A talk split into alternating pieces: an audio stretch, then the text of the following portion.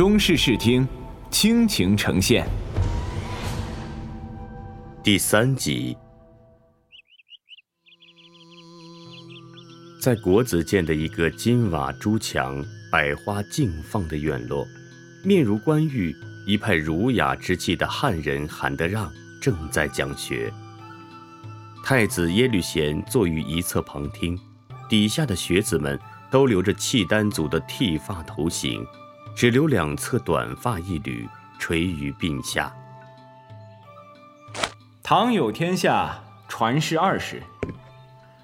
武则天执政五十余载，她广募志士，招贤纳才，凡能安邦定国者，她都不计门第，一律量才使用。武则天上承贞观之治，下启开元盛世，革除时弊，发展生产，完善科举。在他施政期间。始终有一批文似人杰、武类修武的能臣干将为其效命，有力的维系着武周的政权。嗯，好，先生所言极是。武则天能一介女流执政五十余载，定有其过人之处。我看未必吧。燕燕，你怎么来了？听说有一位韩先生学问了得，今日要在国子监讲学。所以特来长长见识。说话间，国子监门外传来一年轻女子的声音。只见她气度雍容，眉宇之间透着威严之气。来人便是驸马都尉、北院枢密使萧思温之女萧绰。傲娇气盛的萧绰对韩德让的话并不苟同。韩先生讲的固然头头是道，可事实上。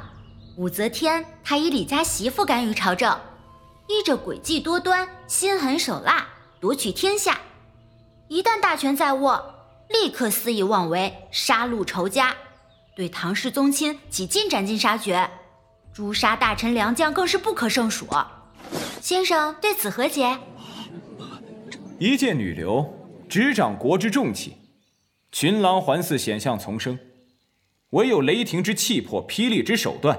方可掌控大局，安定十方。那他重用周兴、来俊臣等酷吏，罗织罪状，陷害忠良，滥杀无辜，这与安定十方并无交涉。先生作何解释？乱世用重典，板荡用忠臣。武则天以一人之力收服众心，实在是不得已而为之。那武则天用完酷吏，又扶诸酷吏。以平怨气邀功名，其治下忠臣酷吏、文官武将多不得善终，生杀予夺反复无常。先生于此又当怎讲？权宜之计，利害相权，乃帝王的平衡之术。不在其位，不知其难。先生为武则天考虑的倒是周全。那他于洛阳起造通天神宫？于山水之间广建行宫，大兴土木，劳民伤财，虚耗国库，徒增民怨。这与权衡之术又有何干？先生又作何解释啊？自古帝王文治武功，皆想以千秋功业青史留名，这也是情理之中的事。哈哈，好个青史留名！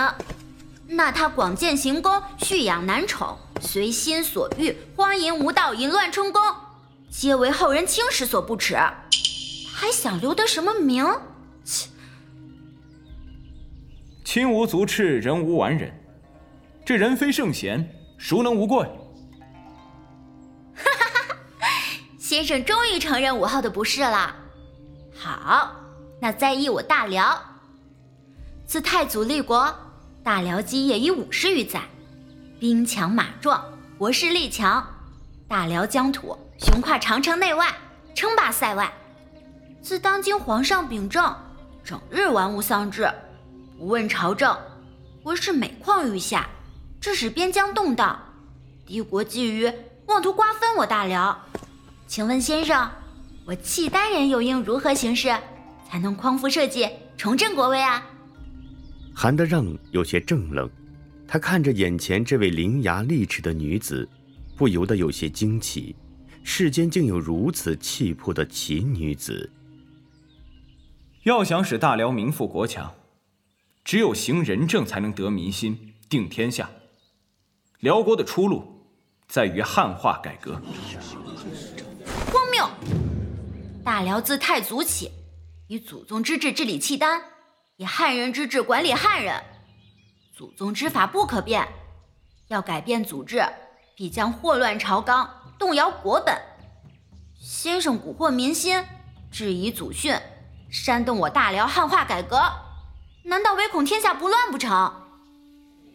萧绰话音刚落，就引起一阵骚乱，学子们交头接耳，窃窃私语。韩德让面不改色，内心不免略有吃惊。好一个咄咄逼人的霸道姑娘！辽国天下虽得之于马上，而不可以于马上治之。推行不同风俗、不同治理的策略，是太祖皇帝的先见之明。然，契丹人、汉人虽风俗不同，但是国法不可不同。我有在契丹与汉人之间，在贵族与平民之间，法度统一，人人平等，辽国。才会有中兴之日。先生满腹才学，见解独到，如此高论，似乎振聋发聩。不过，作为汉人，先生不去效忠汉主，反而臣服外邦，难道不怕背上数典忘祖、忘记本分的骂名？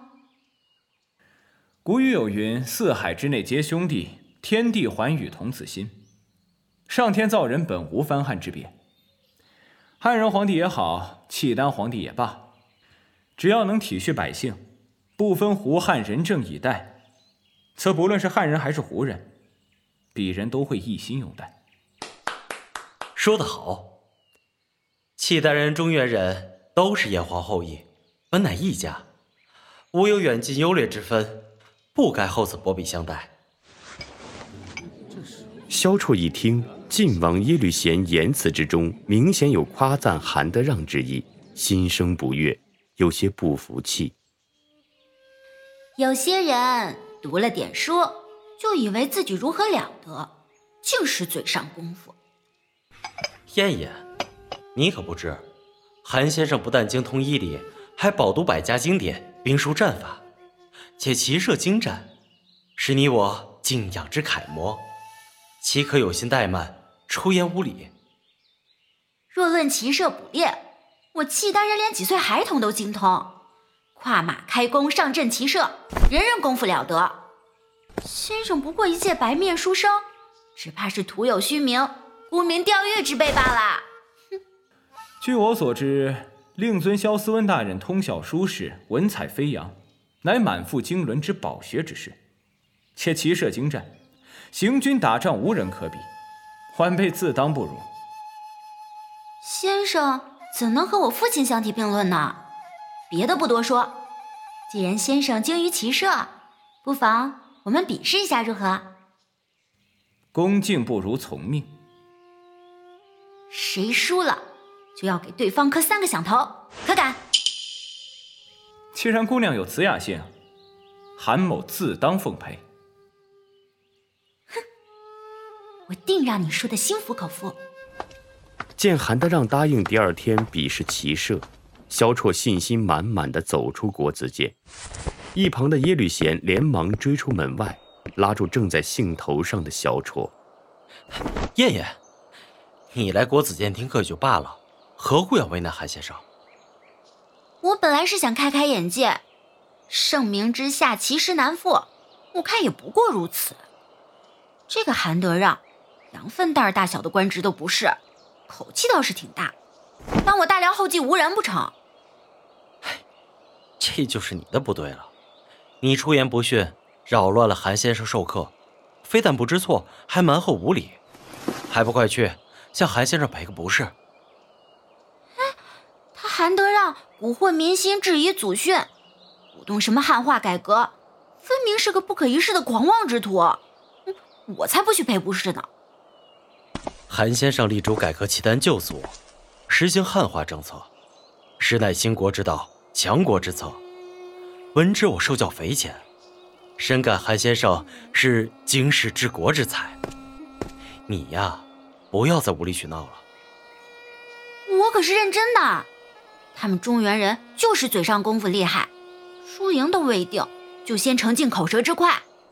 骑射乃我们契丹人的看家本领，明日比剑，我定要挫挫他韩德让的威风不可。我们契丹人虽善骑射，而像中原人那样精于文章学问者却甚少。你不要处处同他争锋敌对。我们契丹人与中原人当情同手足，彼此切磋学艺，才好取人之长，补己之短。你胳膊肘怎么往外拐啊？你是不是想看我出丑啊？我只是不想你们激化干戈，针锋相对。哼！见耶律贤如此维护韩德让，萧绰不满地甩脸而去。见萧绰这般任性，不听劝。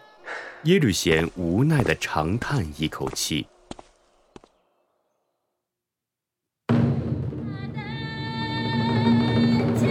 纵观历史长河，畅游峥嵘岁月，听一代传奇女子的戎马生涯，品一段爱恨交织的情仇恩怨。欢迎关注订阅。